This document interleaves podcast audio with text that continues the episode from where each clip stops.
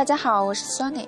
今天我们接着来学习奥美广告创意五十二条法则中的金点子十五：产品的好处、优势、特色，以这样的顺序排列进行销售。你是否注意到，当你和某人讲话时，如果你说的是你自己，他便东张西望；但如果你说的是他，他的脸上便露出关注的神情呢？除非你一般是男性，那种情况下，你很可能不会注意到这种现象。做广告也是如此，你要说的是让消费者感兴趣的，他所需要的。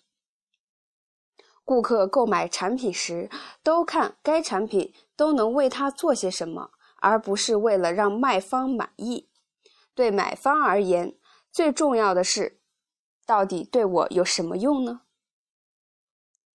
在这方面，值得称赞的是美国管理协会，他们开办了一个如何写成出色的文稿的研习班。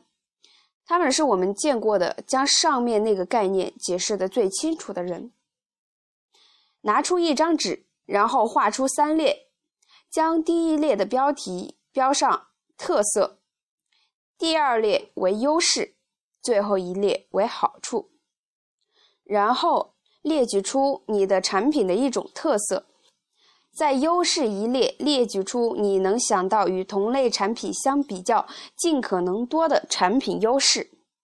在第三列列举出消费者从那些优势中得到的好处。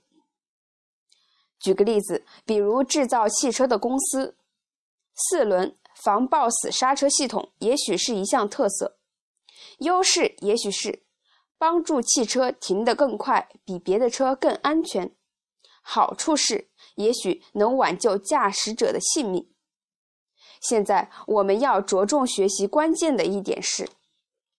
尽管通常广告人宣传的是产品特色，然后是优势，接着让消费者自己琢磨能得到什么好处，而在现实生活中，做销售总是以相反顺序进行的。消费者想了解他们能得到什么好处，然后也许他们会想你的产品为什么会有优势，最后才轮到产品的具体特色。为什么广告人以相反的方式销售呢？通常有四个原因。第一个原因，他们太关注产品和品牌形象，以至于他们认为他们做的比消费者要寻找的重要，这是错误的。第二个原因，广告的最终审批人没有接受过营销或销售方面的相关培训。他们自以为，如果他们知道产品的特色，那么一般消费者也应该非常了解。他们觉得提到越多的产品特色，广告做得越有效，这也是错误的。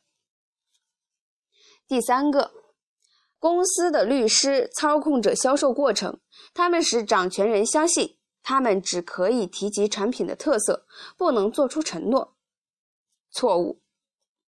第四个，每个人都想让广告快点通过。渐渐的，他们了解到，最终审批人想看到产品或服务，以便最顺利的展示给顾客。所以，以特色为卖点会让大家的工作轻松些。没错，少了些麻烦，但是这是错误的做法。想想你买东西与对方讨价还价时是怎么决定的？是什么最终促使你掏腰包？原因可能是以下几点的其中之一：需求、廉价、无法抗拒的好处。如果这种产品没有你想要的好处，低廉的价格也就变得毫无意义。问问你自己，是以产品的特色还是好处为卖点？如果你没有首先想到好处，那么立即改动。事实上，如果你没有把好处放在广告标题里，请马上修改，以突出产品的好处。除了品牌名称会让人记住，产品的好处是与消费者沟通的关键一点，因为它不仅仅会让消费者记住，它还是他们购买产品的原因。好，那么今天我们的学习就到此结束了。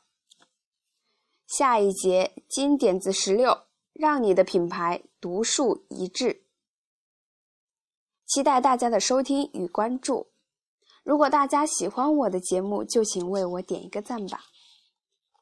谢谢大家的收听。